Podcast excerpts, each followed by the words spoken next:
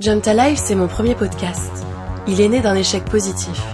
Je suis Anaïs Kopman, j'ai 24 ans et ce projet a vu le jour au moment où je trouvais enfin ma voix, qui est en fait en partie ma voix, VOIX, celle que vous entendez.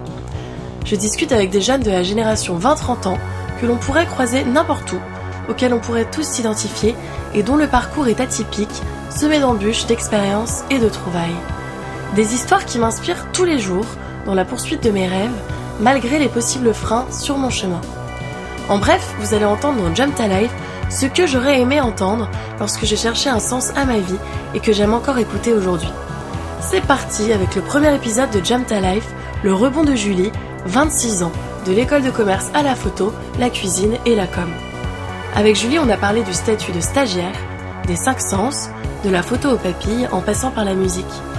On a aussi discuté du sens de la vie à travers l'évolution de la vision du travail au fil des générations, de l'intuition et du symbole du lotus. je parle, si tu veux tu peux parler. Dire Mhm. euh, bonjour. Bonjour, bonjour Anaïs. Essaye une dernière fois, je t'entends chanter, merci Julie. Bon, en tout cas, Julie, merci beaucoup d'être euh, avec moi pour ce premier podcast. Bah merci à toi. Bah, je suis super contente euh, de, de lancer ce projet avec toi. Et en fait, on est juste là pour discuter euh, librement autour d'un petit café. Et euh, il y a quand même une petite différence avec un petit verre en terrasse, c'est qu'on va partager quand même nos expériences avec ceux qui voudront bien nous écouter. Euh, en fait, avec ceux qui ont déjà douté, changé d'avis, échoué, rebondi. voilà, la seule différence, c'est qu'on est enregistré, mais mais il n'y a pas de pression. Voilà, et pour terminer cette petite présentation, c'est ce que j'aurais aimé entendre moi en tant que stagiaire quand j'étais en Angleterre et euh, j'étais dans un stage qui me plaisait pas du tout, j'avais aucune idée de ce que j'allais faire de ma vie. J'écoutais beaucoup de podcasts uniquement sur des entrepreneurs qui ont déjà réussi et qui me semblaient et qui me semblent toujours euh, aujourd'hui euh, très et même peut-être trop loin. Donc voilà, j'avais envie de vrai, de proximité, de positif. Et c'est là, Julie, que tu interviens dans mon changement, dans mon changement de voix, ma recherche de sens. Voilà, et c'est vrai que c'est des étapes. euh, bah, en fait, on le disait tout à l'heure en off, ce sont des étapes qu'on est de plus en plus nombreux à traverser, mais dont on parle pas toujours facilement ou encore de façon positive. Ouais. Je, je pense que, Je- tu es d'accord avec je moi. partage ton avis, en effet. Et, et du coup, euh, toi, en fait, t'es es la première personne que j'ai vue en rentrant à Lyon, euh, d'Angleterre, du coup. Euh, voilà, j'ai pas terminé ce stage que j'avais commencé un mois et demi auparavant. T'es la première personne à qui, hors de mon cercle vraiment euh, proche, euh, familial, euh, et de, de trois amis que j'avais prévenus, qui m'a vraiment inspirée à la fois euh, personnellement et pour ce podcast. Et ben, je suis ravie, ça me touche. Ça te touche Je vois une petite larme qui perle, j'aurais dû... non, euh, utiliser une caméra. Euh, et pourquoi? Parce qu'il y a quand même des similitudes dans, dans nos études, dans le changement de voix, dans le développement euh, de notre propre créativité, etc. Est-ce que toi tu peux te présenter euh, avec tes propres mots, et nous dire ce que tu as envie de nous dire en fait? Euh, bah, je vais commencer par mon prénom, qui a été donné par mon papa. Je m'appelle Julie, j'ai 26 ans. Et j'ai terminé mes études il y a un an maintenant. Euh, J'avais commencé sur Lyon par une licence de management pendant trois ans.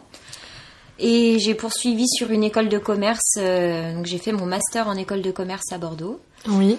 Euh, voilà. De communication et marketing, n'est-ce pas? Exactement. J'ai choisi de me spécialiser en communication et marketing. Ok. Euh, et aujourd'hui, je travaille encore euh, en com. Ouais. Donc, euh, je suis chargée de com dans un café-librairie à Lyon.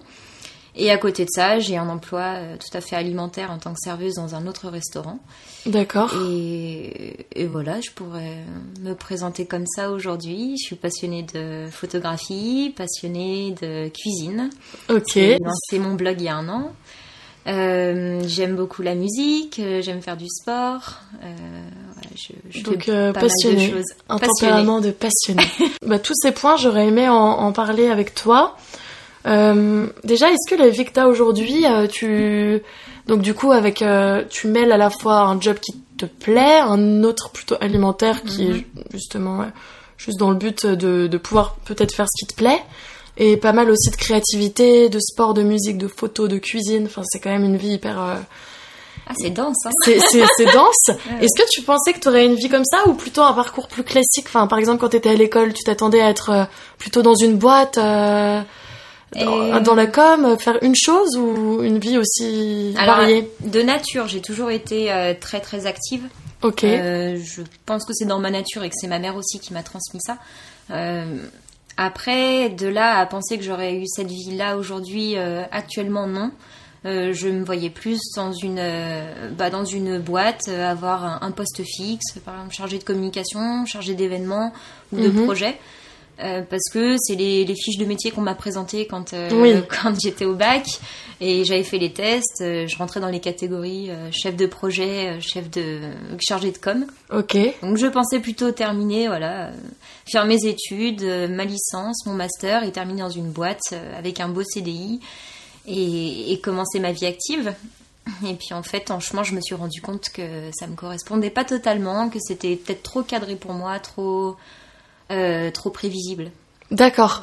Donc euh, en fait, tu es en train de dire, si je me trompe pas, que c'était pas par rapport à des aspirations, mais plus au schéma qu'on peut avoir, euh, qu'on peut voir et qu'on mm. peut.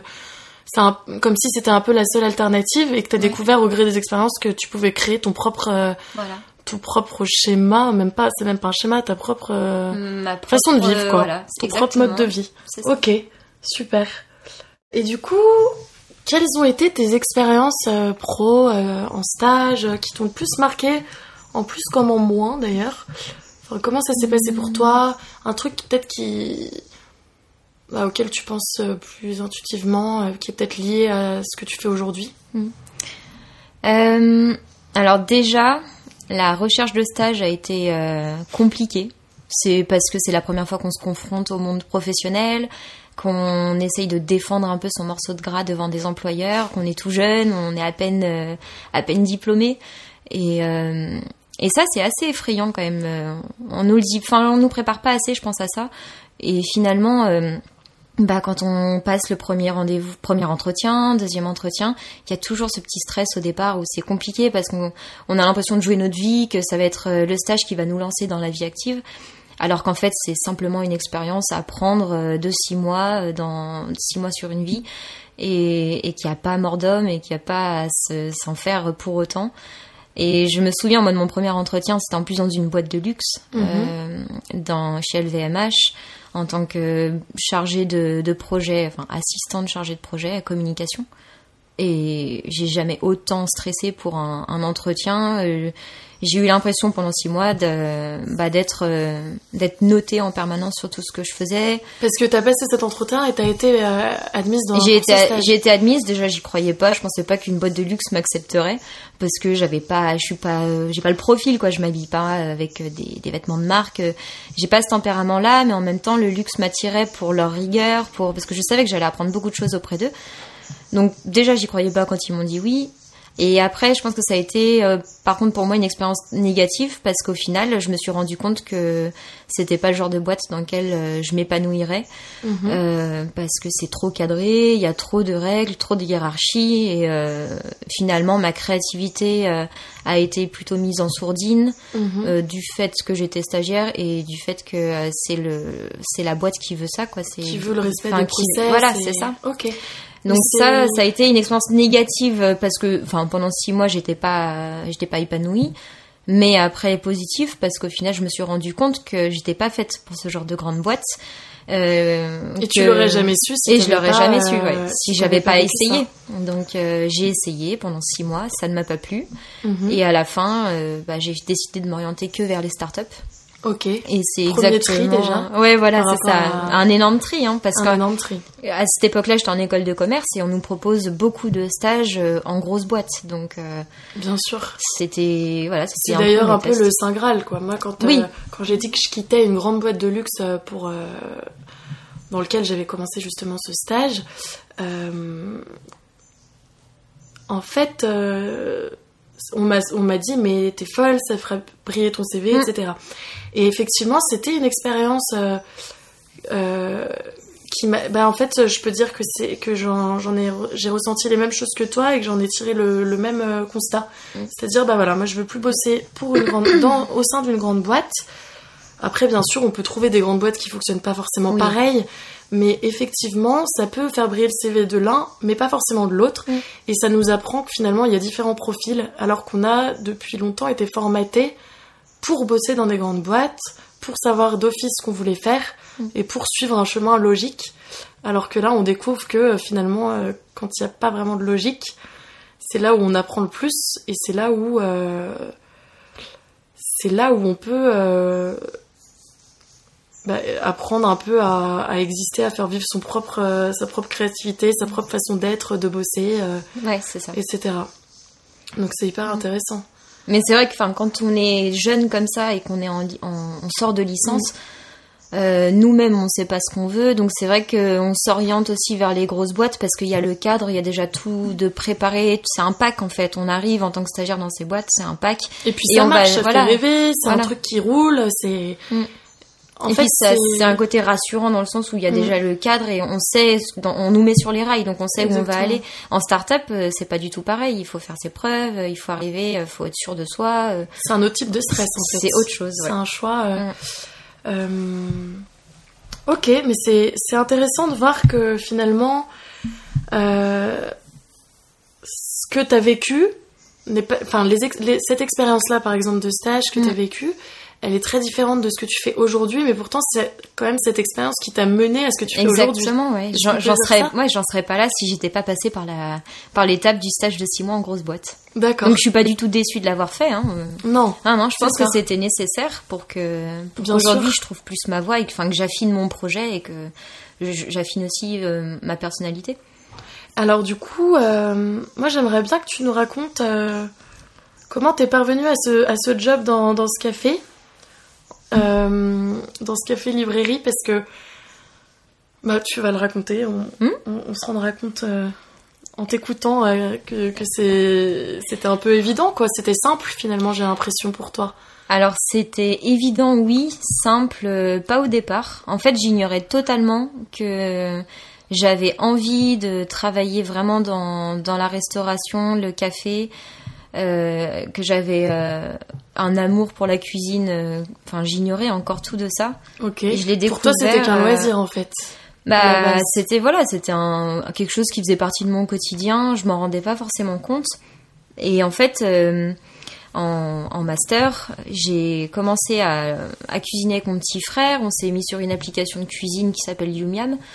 Et puis, bah, le but, c'était de pu- publier des recettes assez souvent sur, euh, sur ce réseau social pour pouvoir euh, avoir euh, des, des likes, des gens qui repostent la recette. Et au début, on a juste fait ça pour le fun. Et en fait, on s'est rendu compte au fur et à mesure que bah, on adorait cuisiner, qu'on passait beaucoup de temps à cuisiner, qu'on publiait pas mal de recettes. Et que c'était ouais, vraiment un, jeu pour nous et puis une source d'épanouissement, une source de créativité. Donc la, la, la cuisine, en fait, euh, a commencé à prendre de la place dans ma vie. J'ai commencé à faire des photos de, de mes plats, à me prendre au jeu. Donc vous pouvez d'ailleurs euh, aller voir ça en direct sur Instagram, c'est Macadamiam. Macadamiam, exactement. Et, en que ça fait, donne envie. euh, bah voilà, enfin. Mais on va en parler après, je, de, de- Ouais. de- plus spécifiquement de macadamiam, mais, mais c'est sûr que du coup, l'aventure s'arrêtait pas là, quoi. Pour toi, euh, l'aventure avec euh, tout ce qui est gastronomie, du coup. Bah c'est ça parce qu'en fait euh, j'ai découvert que j'ai vraiment une appétence pour le pour la nourriture, pour la gastronomie, pour enfin Oui. vraiment la, la bonne nourriture. Et j'ai choisi de faire mes stages que là-dedans. Suite à mon expérience dans la grosse boîte, j'ai fait que des stages dans la, la food food industrie. Euh, une première expérience à Bordeaux pour faire proposer des balades gourmandes et après une expérience à Londres et là qui a vraiment confirmé euh, mon désir de bah, d'être dans l'entrepreneuriat et de travailler aussi pour euh, pour la gastronomie, promouvoir la, la cuisine locale, le patrimoine français. Et, et ça a été ça en fait qui a été tout à fait révélateur quand je suis revenue en France. Je me suis dit mais oui, enfin, en fait euh, c'est ça que j'ai envie de faire quoi. J'ai envie de cuisiner tous les jours, j'ai envie de prendre des photos de mes plats, j'ai envie de parler de la de la gastronomie, du des producteurs, j'ai envie de de parler de de bien manger, de santé, de enfin de bien-être. Euh, parce que moi-même au quotidien, euh, je vis à travers ça et j'ai envie de le partager. D'accord. en fait, voilà, ça s'est révélé au fur et à mesure de mes expériences. C'était pas du tout évident à la sortie de mon bac. J'ignorais tout de ça et ça s'est formé au fur et à mesure. Donc en fait, c'est le sens qui primait sur sur finalement ce qui était plutôt euh, logique ou rationnel quoi. C'est que ça, a eu du sens pour toi c'est là où tu t'es éclaté et c'est là où du coup t'es devenu euh, doué quoi expérimenté. C'est ça. Et, et, par rapport au job que tu fais aujourd'hui t'es allé je me rappelle que t'es allé distribuer des CV et que enfin raconte-nous la suite suspense. Ça s'est fait également par hasard. En fait je pense que tout mon parcours c'est une suite de hasard ou alors, euh, ou alors que des rendez-vous parce que c'est pas les Luards qui le dit. Mais euh, j'ai l'impression d'être toujours là au bon moment et sans, enfin en toute modestie, hein, mais ça, ça non, me mais c'est génial de dire ça si je peux avant que que tu poursuives. Euh, en fait, tu viens de nous dire que tu avais une, une expérience qui s'était pas forcément bien passée pendant six mois. Six mois, ça peut être long. Et en même temps, tu dis quand même que tu étais là au bon moment. Donc, tu es en train de dire que même quand sur le moment, ça te semblait pas être ta place, mm ça restait quand même un truc primordial pour la trouver ensuite. C'est ça. Donc, euh, et donc là, ça a été encore une preuve que, que tu, oui, ça pouvait tu pouvais être là au bon moment, au bon moment pour ce stage, parce que t'es arrivé avec ton, ton CV en fait, c'est ça? Tu savais pas forcément qu'il cherchait quelqu'un? Non, voilà. Enfin, je déposais des CV dans Lyon parce que ça faisait euh, six mois que je cherchais un poste sur Lyon après mes études, que je trouvais pas et Bon, euh, j'ai passé six mois à travailler dans la restauration, à faire un job purement alimentaire, et puis il y a un moment où je me suis blessée, et du coup je me suis retrouvée euh, euh, face contre le mur, à me dire bon bah. On a un avion qui passe, qui, qui nous écoute peut-être. et je me suis retrouvée euh, ouais, enfin, face au mur. Il fallait que je, je réfléchisse vraiment à ce que j'avais envie de faire. Je n'allais pas faire euh, des jobs alimentaires toute ma vie. J'avais fait des belles études, j'avais des passions, enfin j'avais des passions, des envies. Donc euh, j'ai pris mon courage à deux mains, j'ai pris mes CV, j'ai fait le tour de, des cafés librairies que j'avais sélectionnés sur Lyon. Ah, tu voulais absolument un je café voulais absolument un café librairie. Et pourquoi? Parce que la restauration, je, je, enfin, je bosse dedans depuis euh, que j'ai l'âge de travailler et j'adore cet univers-là. Euh, parce que c'est difficile et à la fois c'est il y a énormément de, de retours positifs de la part des clients. Enfin, j'aime beaucoup cette ambiance-là. Et librairie parce qu'en fait je suis passionnée de, de lecture depuis toute petite, je lis énormément et c'est vrai que bah, j'avais envie d'allier les deux, j'avais envie de me faire la main dans un café-librairie, euh, voir comment ça fonctionnait pour pouvoir un jour éventuellement monter le mien. Donc euh, je voulais absolument trouver une expérience là-dedans. Et j'ai débarqué par hasard à In Cuisine, qui est un café-librairie à Bellecour. J'y allais moi-même en tant que cliente pour acheter des bouquins. Et ce jour-là, j'y suis passée pour me consoler parce que j'avais eu que des refus. du coup, euh, je suis allée m'acheter un bouquin de cuisine. Et au moment de payer, j'ai quand même donné un CV dans le doute. Et en fait, il s'avérait qu'elle cherchait quelqu'un pour faire de la com et pour faire euh, bah, de la gestion d'établissement pour, la, pour remplacer en fait le poste de gérante euh, actuel. Donc, euh, D'accord. Je suis tombée au bon moment. Quoi. la chargée de com actuelle, enfin à l'époque, partait en congé maternité. Et la gérante de l'établissement voulait se retirer un peu de l'affaire pour pouvoir respirer, souffler. Ça fait 11 ans qu'elle fait ça. Elle était fatiguée. Donc en fait, je suis arrivée mais il y avait aussi une part de cuisine, non? Ah oui, oui, il y a une grosse part de cuisine aussi. Qui est hyper importante pour toi parce que ça allie en fait ce que tu as appris à l'école et ce que tu as appris en parallèle. Mm, exactement. Au quotidien. Euh... Mais ça allie tout en fait. Ça allie, oui, ce que j'ai appris à l'école, euh, en école de commerce, donc tout ce qui va être gestion, communication, et ça allie la partie cuisine euh, que j'ai pu développer pendant, pendant mes études. Et, et c'est vrai que bah, c'était parfait quoi ce job ça alliait ma passion et mes compétences euh, que j'avais acquises euh, en école. Et euh, comment tu qualifierais l'expérience que enfin les six mois que tu as vécu avant de recherche Comment tu l'as vécu en fait? C'est dur. Hein. C'était dur? Ouais. C'était dur, mais c'était dur de l'avouer aussi. Parce que quand on sort d'école de commerce comme ça, avec un beau diplôme, il y a beaucoup de pression. De moi-même, je me mettais la pression parce qu'il fallait que que je trouve un beau job maintenant que j'avais un beau diplôme. Euh, Bien sûr. Bah, fallait que ça suive. Et je trouvais pas. Et pression aussi sociale hein, de la part des, des, parents, de la part de la famille, des amis, parce que parce qu'on attend de toi que euh, bah, que tu suives euh, la même voie que tout le monde et qu'à la sortie de ton diplôme, tu décroches un CDI. Enfin, c'est une impression. Peut-être que c'est c'est tout simplement une illusion et que c'est pas vrai que personne met la pression. Euh, mais en tout cas, moi, j'avais l'impression de la C'est une sentir. impression euh, bizarrement euh, très partagée. Donc, Ouais, c'est ouais, sûrement beaucoup quelque chose qui existe. Mais on voit. Est-ce que est-ce que tu vois quand même une évolution dans, dans la façon de voir les parcours, on va dire plus atypiques ou ou les changements de, de voix? Toi, on peut pas dire que tu as changé de voix pour autant, mais tu vois, par exemple, tu nous parlais du fait que tu as du coup ce job Mm. et qu'à côté tu as un job alimentaire. Est-ce que tu tu sens qu'il y a aussi des personnes qui t'encouragent à faire ce que t'aimes, quitte à compenser avec un truc qui te passionne un peu moins, certains moments de la journée ou certains jours de la semaine Ou est-ce que tu t'essuies que des remarques négatives euh, parce que t'as pas le job euh, qu'il faut euh, par Ah. rapport à ton école? Est-ce que tu vois quand même un changement dans, dans ces... Euh, un changement de la part de, de mon entourage? Oui, ou, ou même dans la société, moi j'ai l'impression qu'on valorise de plus en plus quand même euh, les métiers qui vont avoir du sens pour, ch- Ouais. pour chaque personne et ce sera pas toujours le même sens. Pour- Enfin, ça dépend, c'est très personnel en fait, euh, vis-à-vis d'un métier qui effectivement va rapporter un salaire euh, supérieur ou, ou un statut social supérieur, mais qui euh, va pas forcément faire que tu vas être plus épanoui ou contente de te lever le matin tout simplement quoi.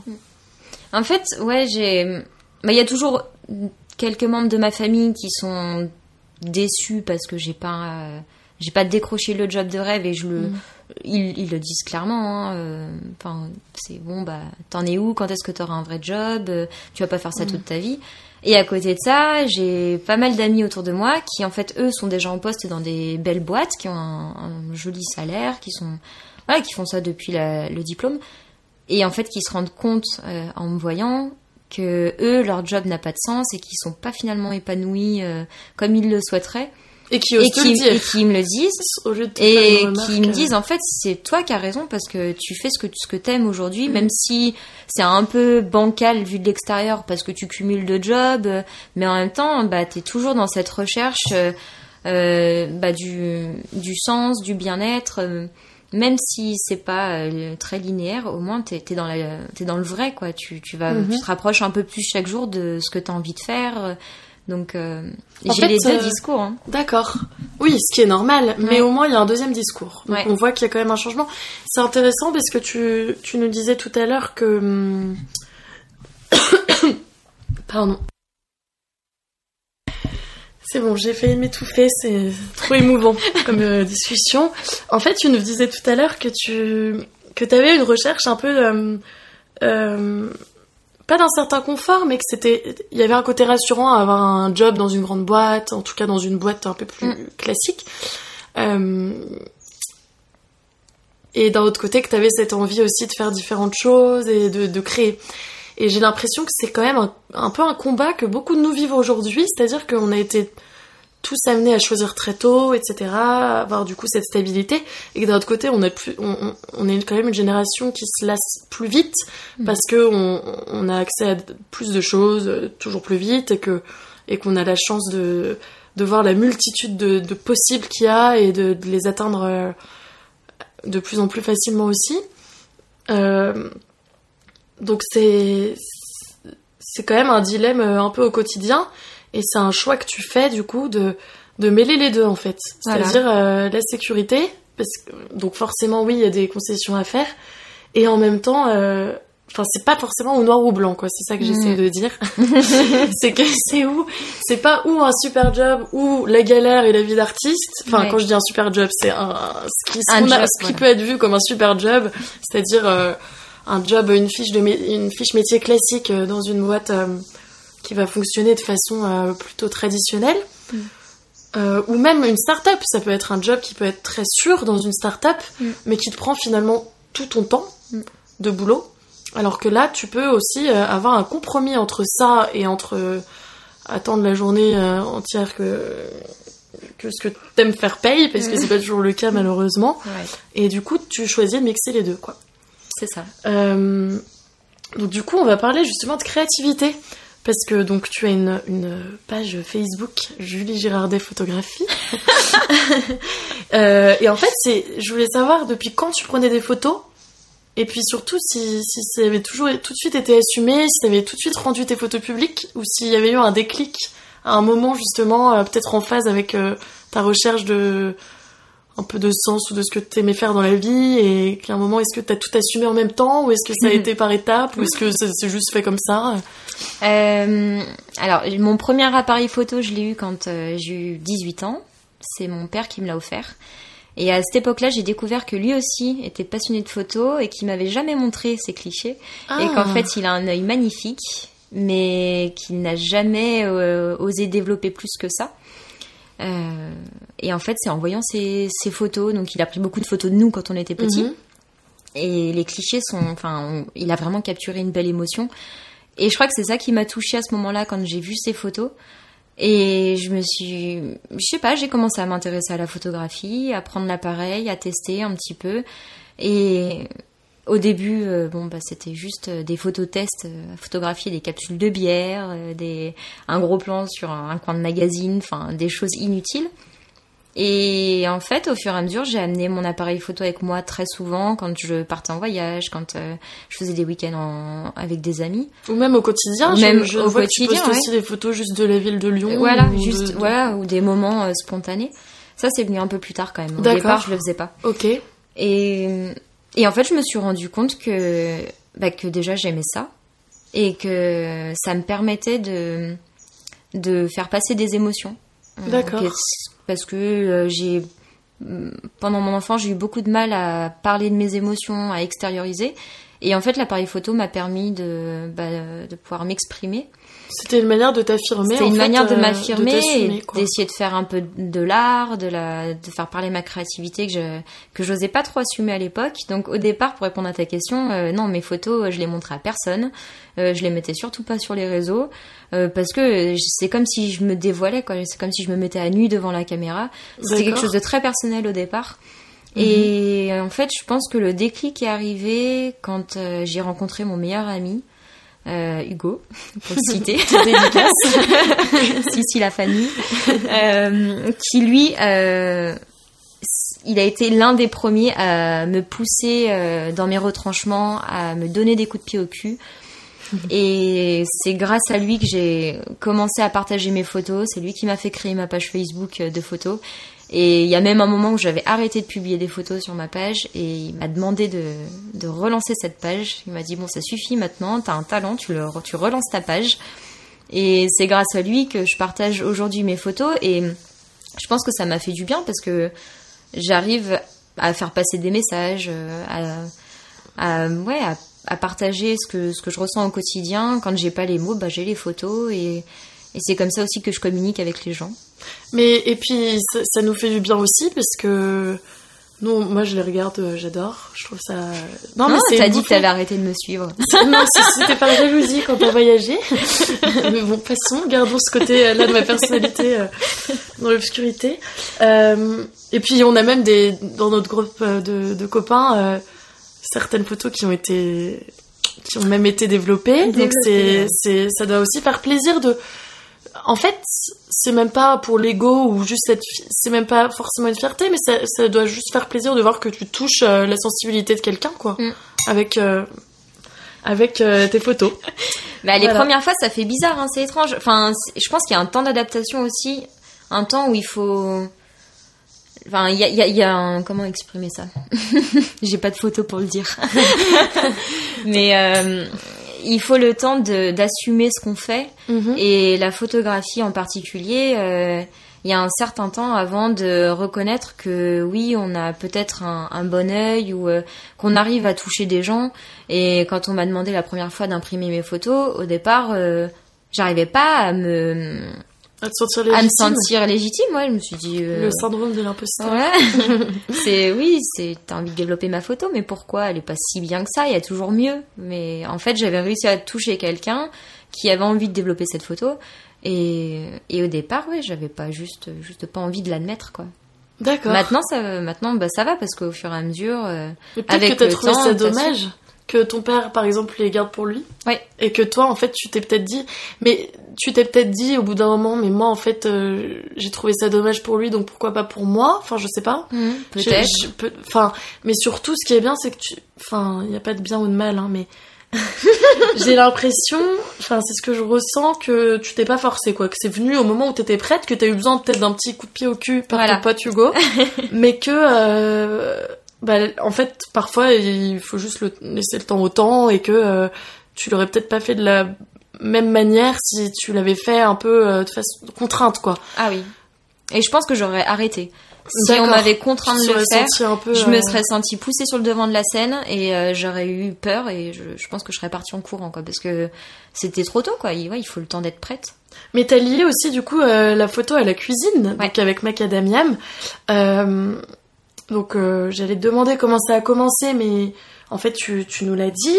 Et moi je voulais te demander, enfin pour moi, euh, l'identité, un peu la spécificité de ce que vous faites, c'est c'est à la fois manger sain, être éco-responsable et un peu se régaler bah, aussi bien les yeux que les papilles. J'ai déjà testé, approuvé. Euh, c'est une amitié un peu J'ai pas ramené de brioche. mais, euh, Je suis très déçue. Toi, déjà, est-ce que tu es d'accord avec euh, cette... En fait, moi, c'est ce que je ressens quand je vois euh, ce que vous faites ou quand je goûte ce que vous faites. Mais est-ce qu'il y a pour toi une autre spécificité Est-ce que c'est le message que tu veux passer? Enfin, que vous voulez passer Là, tu, vas peut-être parler pour toi et, et Polo, ton frère. ça a évolué. Au départ, c'était.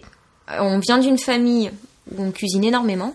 Euh, ma grand-mère cuisine beaucoup, enfin mes deux grand-mères d'ailleurs. Et on est habitué aux grandes tablées, on est habitué au potager de- des grands-parents et à faire le marché. Donc c'était dans notre tête la cuisine, c'est les grands grandes tablées, les plats familiaux, le, le gratin de cardon à Noël. Bon au départ c'était compliqué, maintenant on adore. Et c'était vraiment ça au départ, juste euh, parler d'un héritage familial, euh, mettre à l'honneur nos grands-parents, nos grands-mères, enfin nos tantes aussi, parce que voilà, elles, bah, elles passent du temps en cuisine, elles passent du temps, elles transmettent énormément d'amour aussi au travers de leurs plats. Et je pense qu'on les a pas assez remerciées. C'était un peu notre manière à nous de leur, euh, de leur dire merci pour toutes ces années où on a bien mangé. Et en fait, au final, le, le concept a évolué parce que euh, on Paul est en médecine, donc il s'est plus intéressé au côté euh, diététique, bien-être, euh, sport, nutrition. Et moi, de mon côté, j'avais déjà commencé à être végétarienne. Et hum, enfin, je suis pas totalement végétarienne, mais j'ai commencé à réduire ma consommation de viande, Mhm. à faire attention à la provenance de mes produits. Et en fait, on s'est rejoint là-dessus avec Paul, où il y a un moment, on s'est dit, euh, ok, la cuisine familiale, euh, on veut continuer d'en parler, on en parle. Mais par contre, il y a un autre aspect aussi de la cuisine qui nous intéresse, c'est tout ce qui va être euh, euh, santé, la- le bien-être par l'alimentation, euh, arrêter de de s'intoxiquer le, le corps avec euh, de la mauvaise bouffe et vraiment prendre conscience que que la nourriture c'est vraiment ça qui nous donne toute l'énergie au quotidien qui nous fait nous sentir bien qui enfin il y a des enfin, vraiment jouer avec l'alimentation pour pouvoir être au top tout le temps et pouvoir faire euh, euh, tout ce qu'on a envie de faire dans une journée et de, de mener à bien ses projets Euh, Sans donc- abîmer la planète aussi. voilà, sans abîmer la planète exactement. Bah ça, voilà, ça a suivi également ce. Enfin, c'était dans la lignée. On a commencé à, à essayer de moins jeter, à lire des bouquins sur euh, la valorisation des, des déchets. Et, euh, et on s'est pris au jeu et maintenant c'est vrai qu'on est on- bien avancé dans la démarche parce qu'on a le compost, euh, le lombricompost à la maison, Euh, on, a, on achète tout en vrac euh, pour éviter au maximum les emballages, on fait nos cosmétiques, on fait nos produits ménagers. Voilà, après c'est un jeu, nous on a adoré se mettre là-dedans et c'est peut-être pas le cas de tout le monde. Il y en a qui testent euh, le vrac, qui testent les, les produits euh, euh, maison mais qui n'aiment pas forcément. Oui, pour toi, si c'est plus une contrainte ou c'est plus quelque chose vraiment que tu fais par, par conviction, mais aussi parce que euh, euh, t'arrives à le rendre simple, quoi. Pour toi, c'est pas un. Je l'ai inclus à mon quotidien, ouais, exactement. J'ai changé mes habitudes. Euh, Ça a pris du temps. hein. Ah, ça a pris du temps, Ça a pris un plus, an, euh, euh, bien une bonne année pour euh, pour remplacer petit à petit, parce que les habitudes c'est long à changer. Mhm. Et maintenant, euh, non, c'est c'est pas du tout une contrainte. C'est j'ai trouvé des manières simples de faire les choses moi-même, et je me sens mieux avec moi-même dans le sens où je sais ce que je sais ce que je cuisine, je sais euh, ce que j'applique sur ma peau, je sais euh, ce que enfin ce que je mets dans mes cheveux. Et, et ça me fait du bien parce que j'ai enfin voilà je me suis j'arrête d'amener des, agents toxiques euh, à mon corps que ce soit de l'extérieur ou de l'intérieur Et, et puis ça marche parce que. Bon, moi je suis une grande amatrice de burgers, de frites et de soda. non, c'est mon vice, voilà, c'est la malbouffe, mais pas au quotidien. N'empêche que euh, bah, ce qui m'inspire chez Macadamia, c'est que tu peux euh, te faire plaisir sans, enfin, sans, sans justement avoir l'impression de t'intoxiquer et en même temps, euh, voilà, ça, ça donne envie, t'es pas frustré. Et Mm. Je trouve que c'est une évolution, c'est un peu ce qu'on disait tout à l'heure, c'est pas ou blanc ou noir, c'est pas ou que des légumes sans sauce ou euh, que du gras, c'est Mm. vraiment essayer un peu de d'aller les deux, parce qu'en fait, comme tu le dis, vous aimez euh, la bonne bouffe. Mais on aime la bonne bouffe. Et, hein, et en ouais. même temps, euh, ça n'inclut pas que, que des trucs qui.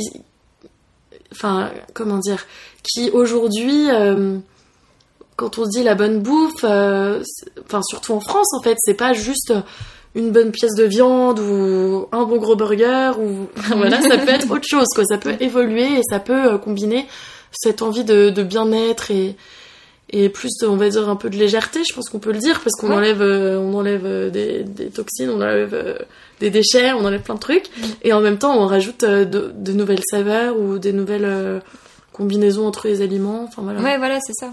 Alors, on bon fait pas le, enfin, on milite pas pour euh, la, la cuisine light et, euh, et sans gras, sans rien, et on n'est pas anti malbouffe non plus parce que, enfin, ça peut nous arriver Mm. aussi de craquer pour euh, ah oui, oui, je- pour un bon burger de temps en temps. Enfin voilà. Non, mais ce qui est intéressant, c'est que c'est pas donneur de leçons, donc c'est naturel. On Non, veut juste voilà. que c'est un, un parti pris, que vous le partagez avec Mm. ceux que ça intéresse, et voilà.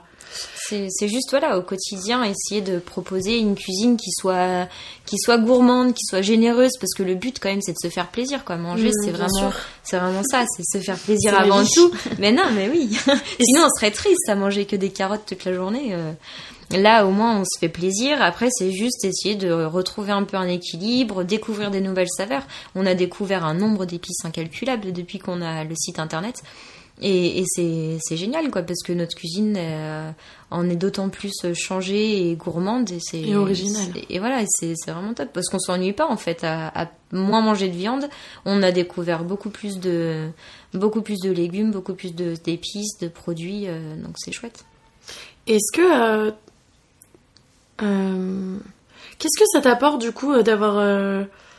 d'avoir ces activités, du coup, on va, enfin, je résume à, à la photo et à la cuisine, des activités, on va dire, en plus de ce que tu fais euh, professionnellement parlant. Euh, et puis, on peut inclure le sport, la musique, enfin, euh, est-ce que c'est vraiment important pour toi euh, au quotidien d'avoir euh, cette créativité, ces activités un peu différentes? Ouais. Ouais, ça, ça t'apporte. Ça fait partie de mon équilibre.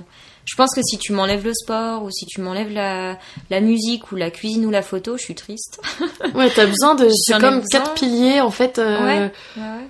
De ta personnalité, en Bah, plus euh, du ça. boulot. euh, Ça fait travailler une partie de mon cerveau, je pense, et il est content. Je le nourris comme ça. Enfin, c'est vraiment mon, mon corps et mon esprit qui le demandent. Euh, le sport, j'en ai besoin de temps en temps pour évacuer ou, euh, ou pour me défouler un petit peu. euh, Enfin voilà, pour voilà pour me défouler. La- et pareil, la photo, la cuisine, la musique, ça me permet. euh, c'est mes moments à moi où euh, où je développe euh, ma créativité, où je me reconnecte avec mes sens. euh, c'est ouais, j'en ai besoin parce que ça alimente euh, mon inspiration au quotidien. D'accord, ça, ça me va, ça me va. et je voulais poser euh, des, quelques dernières petites questions, plutôt euh, développement personnel façon génération 20-30 ans. Ah ah. Bah, en fait, c'est vrai que voilà, on l'a dit, c'est quand même une génération qui instaure beaucoup de changements, aussi bien dans la vie quotidienne que professionnelle. Bon, je, je voulais te demander ce qui, selon toi, évolue par rapport à, à nos parents, à notre âge, quand ils avaient notre âge, mais je pense qu'on en a parlé déjà, je sais pas si t'as un truc à ajouter. Ce qui a changé par rapport à nos parents Ouais, quand ils avaient notre âge, est-ce que tu penses que t'as peut-être plus de liberté, de, de possibilités, euh, aussi bien au niveau pro que perso, mais de toute façon, on vient de le voir, c'est très lié. Alors, je sais pas si c'est mon- ma famille ou euh, mon expérience, mais j'ai l'impression que les parents, euh, enfin nos parents à nous, sont peut-être moins épanouis et moins en quête de sens que notre génération actuelle. Les... Moi, je vois mon père a fait un burn-out, ma mère en a fait un. Beaucoup de parents euh, en sont passés aussi par des zones euh, difficiles, enfin des phases difficiles euh, à 50 ans. Et ils sont tous là à tenir le même discours. Alors, euh, les jeunes, c'est maintenant qu'il faut euh, qu'il faut réfléchir à votre avenir. c'est maintenant qu'il faut penser à vous, qu'il faut choisir un métier que vous allez aimer. Ah, donc ils t'encouragent quand même dans ce changement-là. euh, Ouais, de- ils encouragent. Ils savent que eux n'ont peut-être pas forcément euh, suivi les, la bonne voie ou n'ont pas eu le métier de, qui, le- qui leur correspondait vraiment. Ils l'ont appris sur le tard et même fait plus tard. Et du coup, ils encouragent vivement aujourd'hui, à l'heure actuelle, de, Mhm. enfin notre génération, à vraiment se poser les questions maintenant, entre 20 et 30 ans, et à se dire euh, bah, qu'est-ce que j'ai envie, euh, est-ce que je suis prêt à faire ces concessions-là? Euh, Vraiment se, se- ouais, se poser les questions très tôt et pas attendre 50 ans que on soit marié avec des enfants et qu'on pète un plomb et qu'on se dise en fait c'est pas ça que je voulais faire. C'est ça. En fait, c'est marrant que tu dises ça. Tu parles de 50 ans. Et maintenant, on, enfin voilà, on parle souvent de la crise de la 40-cinquantaine. Et là, on, entend, on peut lire de plus en plus de choses sur la crise plutôt de, du quart de siècle. Ouais. Et donc, c'est burn-out qui, en fait, euh, se déplace un peu sur les jeunes. Mais Ouais.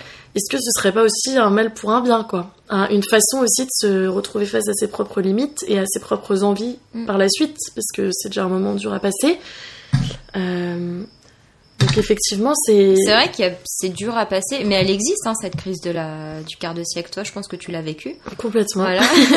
Je- J'en sors, euh, j'en sors avec ce podcast. En fait, c'est un peu l'enfant de, de, de ma crise de, Ah de quart de siècle. Non, non, très honnêtement. En fait, euh, je suis en train de me rendre compte que ce que me disait euh, ma, ma mère ou deux, trois personnes qui avaient cette lucidité-là, ils me disaient, mais c'est génial ce qui t'arrive. Et toi, t'en peux plus, t'as aucun sens dans ta vie.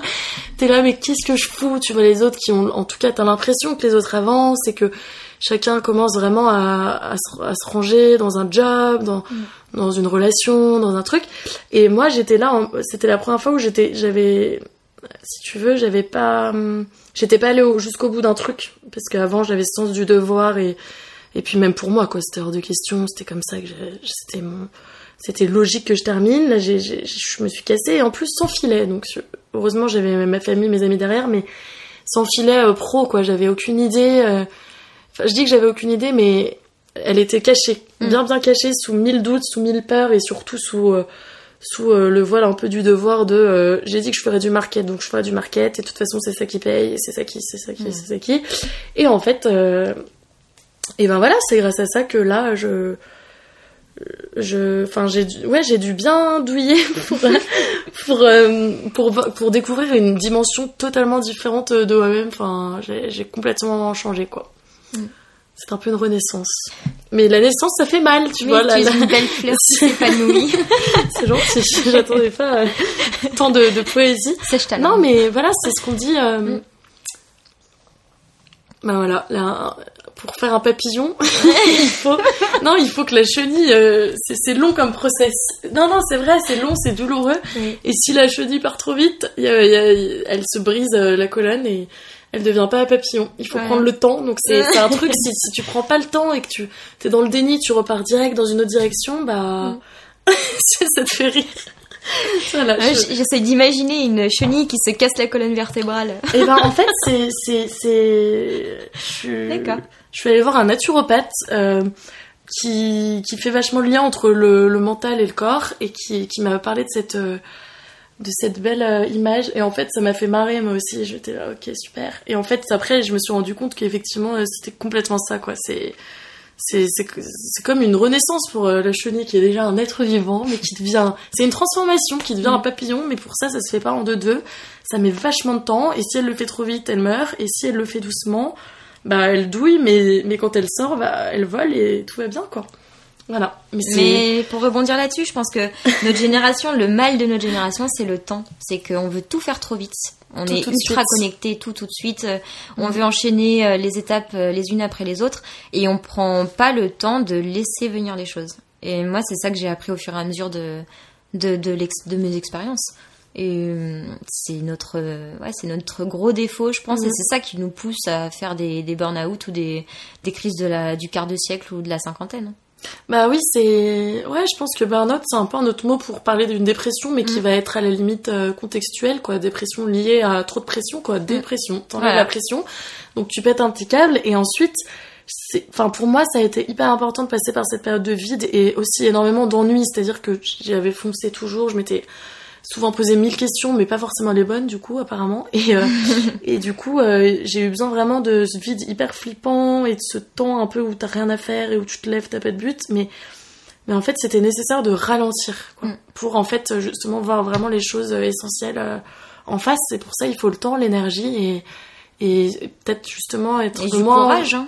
du courage et, du courage. et enlever aussi la pollution, euh, la pollution de la pression sociale, de la Mhm. comparaison, de, de la vitesse, de, de tout ça, Mhm. quoi. Donc, euh, mais du coup, c'est un peu lié à ma, à ma prochaine question. Est-ce que, quelle place prend l'intuition prend-elle dans ta prise de décision? Est-ce que tu as l'impression que justement, parce que j'allais dire en vivant plus doucement, mais je vois que tu as quand même mille trucs, mais que peut-être que tu es peut-être plus plus sereine par rapport à tes choix Mm. euh, est-ce que est-ce enfin est-ce que tu, prends les choses euh, plutôt de façon encore euh, on va dire logique rationnelle ou est-ce que il y a une part d'intuition dans, dans ta façon de réfléchir de prendre des décisions? Il y a un peu des deux. Il y a le côté rationnel toujours parce que ça, ça me rassure aussi. Quand je prends une décision, euh, j'y réfléchis toujours à deux fois normalement. Et quand je le fais pas, c'est que c'est intuitif. J'ai vraiment cette, cette part où je sens les choses et du coup j'y vais. Alors parfois euh, j'y vais trop vite, du coup je me plante. Et parfois je sens que si ça, tu vois comme aujourd'hui, je sentais qu'il fallait que je vienne euh, faire ce podcast avec toi. Et j'ai Sans une bonne intuition parce de- que. Ouais, parce que je m'éclate. Mais euh, non, je fonctionne surtout ouais, à l'intuition et à l'opportunité. euh, Il y a des moments où je, je sens que ça va être bénéfique et j'y vais. Et puis on peut parfois se tromper Et parfois je me trompe. Hein. même avec l'intuition mais du coup le fait de se tromper va t'apprendre quand même donc fallait peut-être y Voilà. aller même si euh, même si tu t'es planté quoi en Voilà. fait. C'est- J'essaie. Après, j'essaie toujours d'en retirer quelque chose, que ce soit euh, au maximum du positif. Mais c'est vrai que oui, parfois tu te plantes. Hein. L'intuition, euh, c'est pas toujours exact. Mais c'est peut-être justement exact, même quand tu te plantes, quoi. Parce que c'est un truc à vivre pour te mener à, à Mm. l'après. Et du coup, c'était ma question d'après. Comment est-ce que tu percevais l'échec? On en a parlé tout à l'heure, que ça pouvait être, euh, ça pouvait se révéler vraiment euh, révélateur, formateur. Voilà, je me répète, ce révélé- révélateur. mais mais est-ce que tu as un exemple d'échec, du coup, je sais pas, j'ai envie d'appeler ça un échec positif euh, Peut-être autre que ton stage, un truc qui vraiment euh, t'a marqué, ça a été dur, mais en fait, euh, sans ça, bah, tu serais pas ce que tu es aujourd'hui, tu t'en serais pas au même point. Mhm. Alors, Si ça te vient pas tout de suite, t'es pas un... t'en pause. Faut juste que je réfléchisse. Parlons de l'échec. de l'échec positif. de l'échec positif. Et ben, quasiment pareil que toi, en fait, il y a... j'ai arrêté un stage. Euh, J'avais commencé un stage euh, à honteux. Bordeaux, honteux. J'ai eu beaucoup de mal à l'arrêter. Euh, parce que c'était le stage idéal, enfin je pensais que c'était le stage idéal en communication, à- autour de la cuisine, de la cuisine et de la gastronomie. Et en fait, il s'est avéré que, enfin, ça allait pas du tout, que j'avais un employeur qui me dénigrait, que j'étais pas reconnue à mes justes valeurs, euh, j'arrivais pas du tout à me mettre en avant. Enfin bref, c'était à la fin des deux mois de stage, c'était l'angoisse. Je venais à reculons avec, euh, voilà, j'avais pas envie de venir euh, au boulot et j'ai arrêté. T'aurais dû forcer, t'aurais dû forcer jusqu'à... Voilà, c'est ça. Sauf qu'en fait, je sentais que mentalement, je tenais plus. Ok. Euh, et physiquement, j'avais perdu pas mal de poids, donc euh, j'ai eu un peu euh, des signaux d'alerte de tous les côtés. Et en appelant en fait mes parents, je me suis rendu compte qu'il fallait que j'arrête, quoi. Bien sûr. Même si euh, je me retrouvais dans cette ville sans personne, enfin avec juste 100 sous, avec un appart à payer et que j'avais plus de stage et qu'il fallait que j'en retrouve un, il valait mieux que j'arrête pour mon bien-être plutôt que de Bien sûr. continuer. Et j'ai pris la décision d'arrêter. Euh, ça a été la première fois où je me suis vraiment affirmée devant un employeur. Et bah, finalement, ça a été super positif parce que c'était un échec. J'arrêtais mon stage et j'avais pas, j'étais pas allée au terme de ce stage. J'avais pas fait mes preuves, j'avais pas validé mon stage auprès de l'école, mais d'un autre côté, bah, j'avais gagné en confiance, j'avais gagné en aplomb, et, T'avais je- su dire non, j'avais fait. dire non. Et Et, c'est la, à... ouais, à tout le reste. C'est ça. à tout ce qui t'arrive maintenant. et je crois que c'est la première fois où j'ai vraiment dit non. Et il s'en est suivi que j'ai dit non après à, à une relation euh, amoureuse que j'avais aussi en parallèle, qui était toxique au possible. Euh, pareil, j'ai dit non et j'ai dit oui à l'Angleterre, oui aux opportunités à l'étranger, euh, oui au célibat. Enfin, oui à toi, voilà, oui à moi. C'est con. Et en fait, ça m'a, ça m'a fait un bien fou. Alors c'était dur, hein, parce que j'ai passé un mois au fond du trou à me dire mais mais mon Dieu, j'ai arrêté mon stage, euh, je me retrouve dans cette ville sans personne, j'ai arrêté ma relation, je suis qu'une merde, euh, jamais j'aurai mon diplôme, jamais j'aurai de vie de famille, j'ai tout foiré. Et en fait, pas du tout, quoi. Je me suis dit, en fait, c'est maintenant qu'il faut que tu prennes du temps pour toi, que tu, que tu te mettes enfin sur la bonne voie, que tu essayes de réfléchir à ce qui te plaît vraiment dans la vie. Euh, et voilà, partir à l'étranger, est-ce que ça te fera du bien Essayer de sortir un peu de ton train-train. En fait, tu t'es protégé. Tu... Le burn-out, le... le... le burn-out, le burn c'est une protection en fait. C'est une manière de ne pas être dans le déni et de se mettre jusqu'au moment où tu pètes vraiment un câble. Mm. Enfin, j'ai fait quelques recherches avec ma propre expérience du burn-out express, je, dirais, mais c'était plutôt un burn-out de d'un cumul d'expériences qui me, me, me convenait de moins en moins, mais ce que je veux dire par là, c'est que tu as eu l'impression justement de te refuser mille trucs et en fait tu t'autorisais à te protéger de trucs qui t'allaient pas mm. pour aller vers un truc qui t'allait mieux. Et du coup, en fait, ça mène à, ma dernière question. C'est dingue, cet entretien. C'est incroyable. Cet échange, c'est naturel. Ça, ça, se découle. Alors, est-ce qu'il y a que des rencontres ou que des hasards ma dernière question. Que des rendez-vous. ah, super. Ça me, fait ça me fait plaisir. Non, pour finir, moi, j'aimerais savoir, euh, question un peu piège, mais si tu devais définir le rebond avec tes mots, le fait de rebondir. Parce que j'ai pas envie de rester sur l'échec, même si on vient de voir que c'était pas forcément mhm. négatif, mais surtout une belle expérience. On entend les, les, petits criquets de, de Lyon. Euh, le rebond avec mes mots. Euh, tu peux choisir un mot en fait. Quand t'entends rebond, tu te dis quoi? Ou rebondir ou. Euh, ça m'inspire la fleur de lotus que j'ai dans le dos. bon, la prochaine fois, je fais un film. Hein. ok. Parce que j'ai un, tatouage de fleur de lotus dans le dos, qu'on ne voit pas du coup, euh, et que je ne vois pas au quotidien, mais ça aussi dans la glace. Et pour moi, ça symbolise le rebond parce que on a beau passer des, des phases très difficiles dans la vie et des phases euh, sombres, euh, il y a toujours un, un, moyen de repartir à zéro et de et de renaître de, de cette phase sombre. Euh, c'est jamais perdu. Voilà, J'ai juste envie de dire que ouais, c'est il y a toujours un moyen de se relever. Donc comme une fleur qui comme une fleur qui renaît parce que le lotus ça naît de des eaux boueuses donc euh, tu peux venir des eaux je dis pas que je viens des eaux boueuses mais on aurait dû venir à l'origine. Mais voilà, enfin, on peut venir de, on peut avoir un passé difficile, on peut avoir vécu des expériences difficiles, et ben, on peut toujours rebondir parce que il y a toujours quelqu'un de bienveillant à côté, il y a toujours une main qui se tend euh, au moment euh, où, on s'y attend le moins. Ou l'intuition qu'on va L'intuition, voilà, c'est ça. Et cette fleur, tu l'as fait à un moment Et eh ben, je l'ai fait à Bordeaux avant de partir euh, en Angleterre. Ah oui, Après avoir lâché mon stage et mon copain. D'accord. Ok. Bah écoute, merci beaucoup et puis et puis. Bah merci à toi. En fait, j'espère que j'espère que que ce message aura été inspirant. En fait, c'est même pas un message, c'est parce qu'on rien n'est prévu dans ce genre de discussion.